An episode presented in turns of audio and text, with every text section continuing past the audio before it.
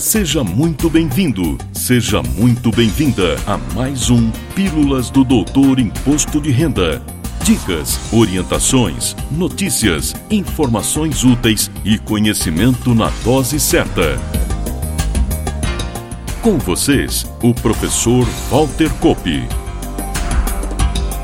Olá, vamos falar de imposto de renda.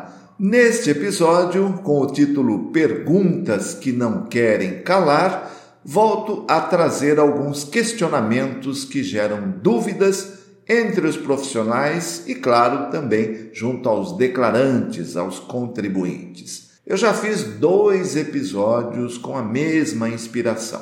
O primeiro foi no episódio 17, lançado em 27 de abril de 2000 2021.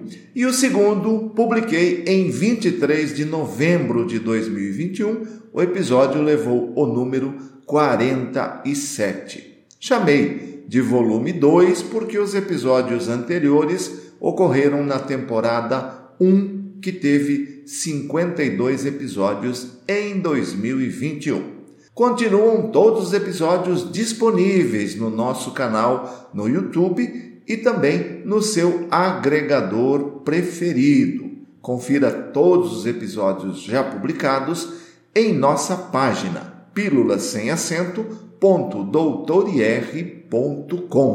Começo retomando uma pergunta que já respondi no final do episódio 47, trazendo agora algumas informações adicionais.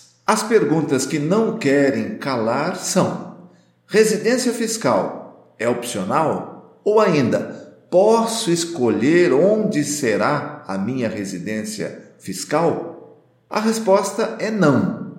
São regras objetivas que definem se você é residente no Brasil ou no exterior.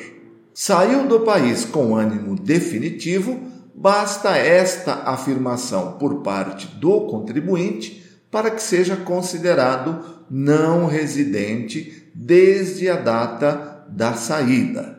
Saiu em caráter temporário, permaneceu 12 meses no exterior a partir do primeiro dia do 13 terceiro mês. Ausente do Brasil, ocorre a caracterização da não residência e nasce a obrigação de entrega da comunicação de saída definitiva do país e, posteriormente, da declaração de saída definitiva do país. Estou há dois anos no exterior. Posso continuar como residente no Brasil para fins fiscais? A resposta também é não você já é um não residente, digamos, por decurso de prazo. Estou residindo no exterior há anos, mas quero manter minha situação de residência no Brasil. Posso? A resposta, de novo, é não, observadas as ressalvas anteriores. Na internet você vai encontrar artigos dando a entender que é opcional, que é possível escolher, etc. Mas nada disso tem embasamento nas normas vigentes. São meras opiniões. Agrego aqui a informação de que essas regras gerais podem sofrer alguma alteração quando existir acordo internacional para evitar a bitributação. Hoje, o Brasil tem acordo vigente com pouco mais de 30 países, além de tratamento recíproco com outros, onde destaco a Alemanha, Estados Unidos e Reino Unido. Em um próximo episódio, em um artigo ou até pelos dois meios, vou abordar a situação de escolha existente para a tributação de rendimentos auferidos de que trata a Instrução Normativa 1226, de 23 de dezembro de 2011. E antes da próxima questão polêmica, lembro que, embora não exista multa aplicável, a entrega da comunicação de saída definitiva do país de que trata a Instrução Normativa 1008, de 9 de fevereiro de 2010, com vigência desde 1 de janeiro do mesmo ano, é obrigatória da data da saída até 28 de fevereiro do ano seguinte e não elimina a obrigatoriedade de entrega da declaração de saída definitiva do país, que deve ser feita até o último dia útil de abril do ano seguinte ao da saída definitiva. E aqui a não entrega enseja o pagamento de multa mínima de R$ 165,74 e tenho defendido a criação de um documento semelhante à comunicação de saída definitiva do país para atender os casos do não residente que passa a condição de residente no Brasil.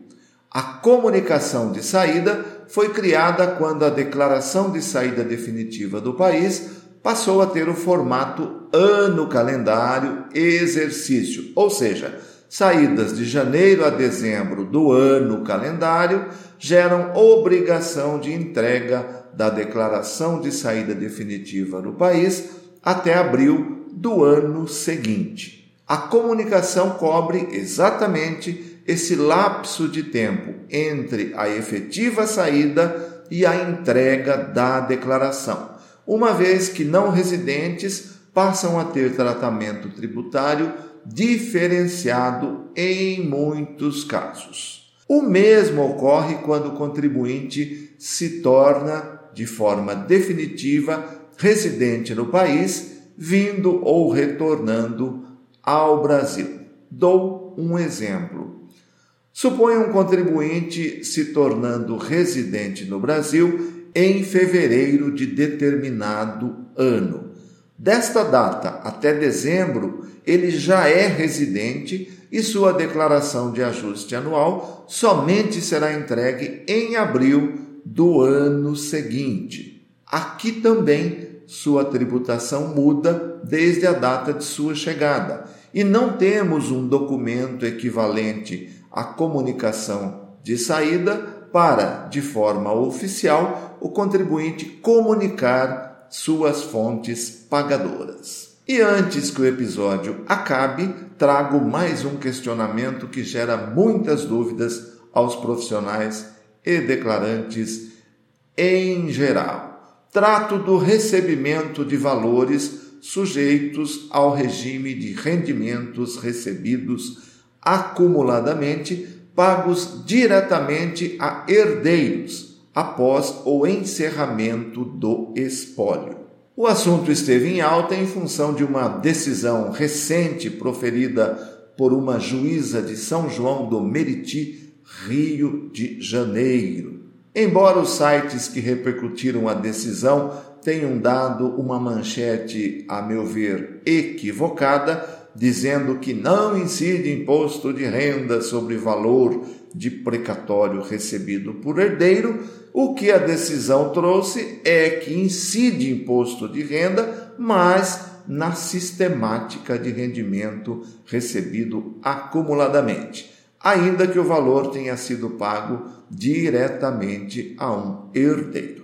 A sistemática do chamado RRA foi instituída pela Lei 12.350, de 20 de dezembro de 2010, e depois alterado pela Lei 13.149, de 21 de julho de 2015, e leva em conta o número de meses a que se refere o rendimento recebido, reduzindo significativamente a tributação. Quando um RRA é recebido parceladamente, é necessário proporcionalizar o número de meses conforme o valor das parcelas recebidas. Assim, se tenho um precatório relativo a 100 meses e recebo metade de cada vez em anos diferentes, devo usar em cada parcela 50 meses. Entretanto, quando tenho um valor que venha a ser pago aos herdeiros, ainda que o precatório seja dividido e pago diretamente a esses herdeiros, todos se aproveitam do número total de meses quando pago em uma única vez. Se o pagamento for parcelado, devo proporcionalizar conforme o valor de cada parcela recebida. Um exemplo para ficar claro: um precatório referente a uma causa trabalhista, onde são reclamados 60 meses de diferenças salariais, é pago a quatro herdeiros, uma vez que o titular já faleceu. Cada herdeiro vai lançar em sua ficha de RRA na declaração de ajuste anual os 60 meses. Ele não vai dividir por quatro. Isso está previsto no artigo 48 da Instrução Normativa 1500 de 29 de outubro de 2014. Espero que tenham gostado do episódio. Fico por aqui. Na próxima semana trago mais um assunto relevante preparado especialmente para você. Valeu! Na próxima semana tem mais Pílulas do Doutor Imposto de Renda. Obrigado por ter ficado conosco.